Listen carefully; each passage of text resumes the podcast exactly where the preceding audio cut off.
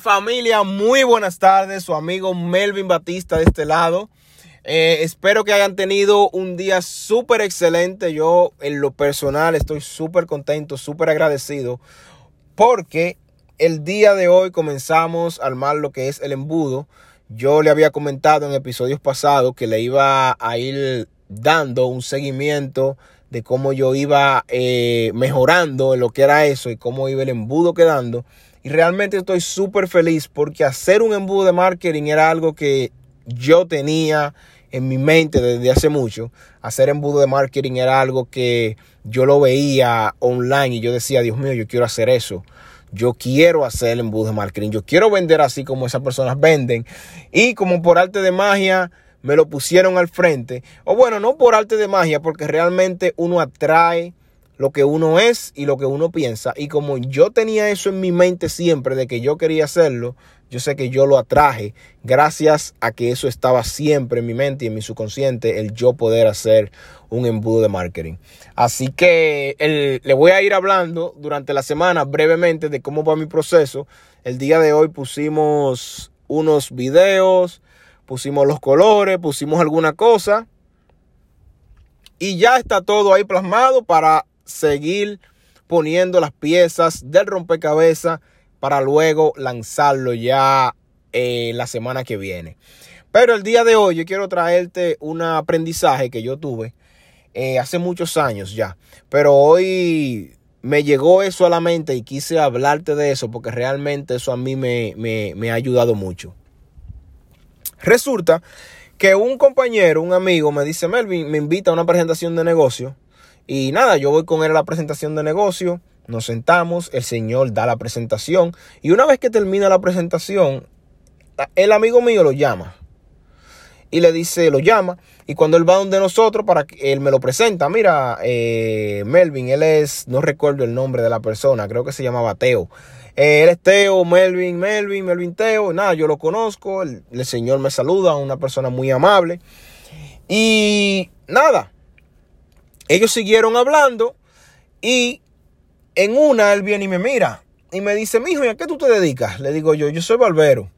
Y me dice, ah, ok, ¿qué tiempo tú tienes siendo barbero? En ese momento yo tenía como unos cinco años, cuatro años más o menos siendo barbero.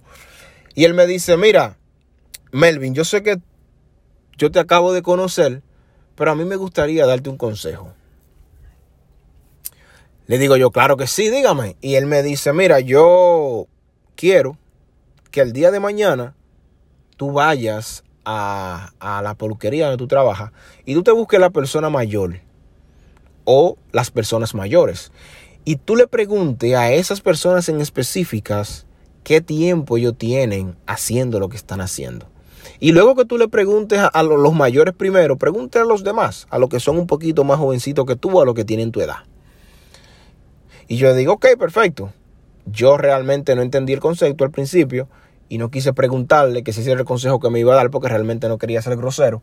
Pero yo hice lo que él me preguntó, hice lo que él me dijo. Fui al otro día y le pregunté a los mayores qué edad tienen recortando. Y uno me dijo 35, uno me dijo 30, y a medida que iba le preguntando a los más jóvenes, pues el número iba bajando. Y con el número más bajito que me encontré fueron 10 años. Ese fue el número más bajito que me encontré de todos. Bueno, la semana que viene yo vuelvo nuevamente a la presentación. El señor presenta, hace su presentación y cuando termina, saluda y vuelve donde mí. Me saluda, me pregunta cómo estoy, le digo que estoy bien y me dice, dime, ¿hiciste la tarea? Y yo le dije, sí, claro, yo, yo hice lo que usted me dijo. Y me dijo, ¿y qué pasó? Cuéntame qué, te dijeron. Y yo le dije, bueno, los más mayores me dijeron 30, 35. Y a medida que le iba preguntando a los más jóvenes, pues el número iba bajando. Y al último que le pregunté, pues me dijo 10. 10 años tenía recortando. Y me dijo, mira mi hijo, la lección que yo quiero enseñarte hoy es que si tú no cambias lo que estás haciendo, tú vas a terminar así mismo como ellos. El que tiene 35 años el que tiene 35 años, yo quiero que tú vuelvas mañana y le preguntes que por qué, que si tiene un plan de hacer algo diferente. Y yo estoy seguro que esa persona te va a decir que ya él está viejo y que ya él no va, a ser, no va para ningún lado. Y eso como que se me quedó en la mente.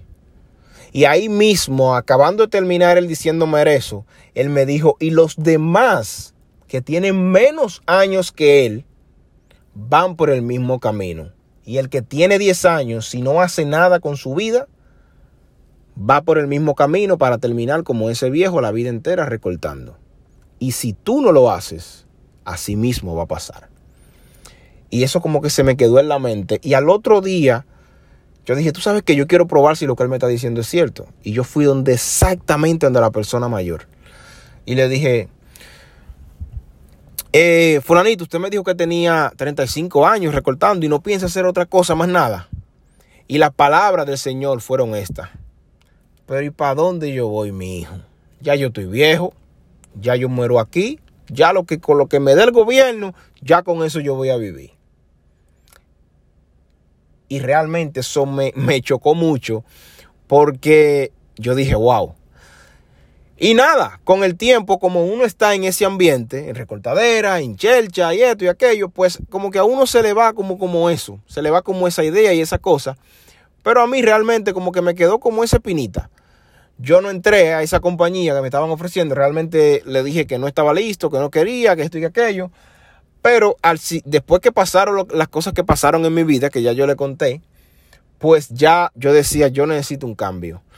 Y hoy en día quise traerte este mensaje porque hay muchas personas realmente, habemos muchas personas realmente que no nos damos cuenta cómo la vida se nos pasa y simplemente tratamos de vivir el día a día, tratamos de sobrevivir y la vida se nos pasa y ni siquiera nos damos cuenta. Hacemos como, como, hizo, como hizo el sapo. Una vez el sapo eh, lo pusieron en agua caliente. Lo pusieron en agua caliente. Y cuando le entraron agua caliente, el sapo, al agua estar tan caliente, el sapo no se movía. Y el sapo dijo, no, yo me quedo aquí y yo aguanto hasta que el agua se ponga fría. Y a medida que iba pasando el tiempo, el sapo se iba hinchando y se iba hinchando y se iba hinchando. Pero él estaba tranquilo porque él decía, no, yo me voy a quedar aquí, yo me voy a aguantar ya cuando yo no aguante más, entonces ya yo voy a brincar para el otro lado. Yo voy a saltar y salgo del agua.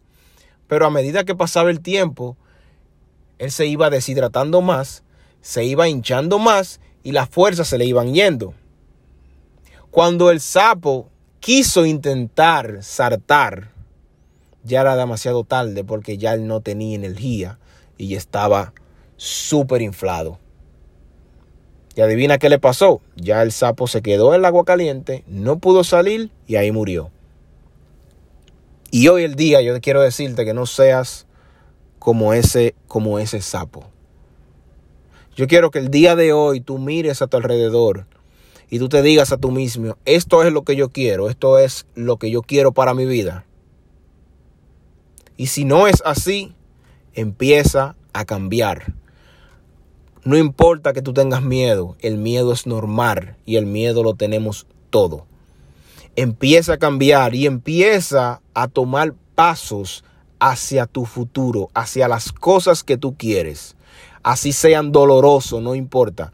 Pero paso por paso, tú empiezas a dar y empiezas a tomar decisiones hacia las cosas que tú quieres.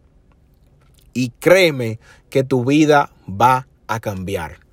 Realmente yo en lo personal no soy un experto en esto que yo estoy haciendo. No soy un experto en, en, me refiero a lo que es el funnel, a lo que es el embudo. No soy un experto en eso, pero en un día yo me voy a convertir en uno. Y hoy en día yo estoy dando los pasos necesarios para que eso pase. Así que yo te invito a que camines conmigo, a que luches por tu sueño y a que sigas adelante. Así que muchas gracias por escucharme. Para mí ha sido un placer traerte esta historia y nos vemos en un próximo episodio. Muchas gracias y un abrazo. Se despide su amigo Melvin Batista.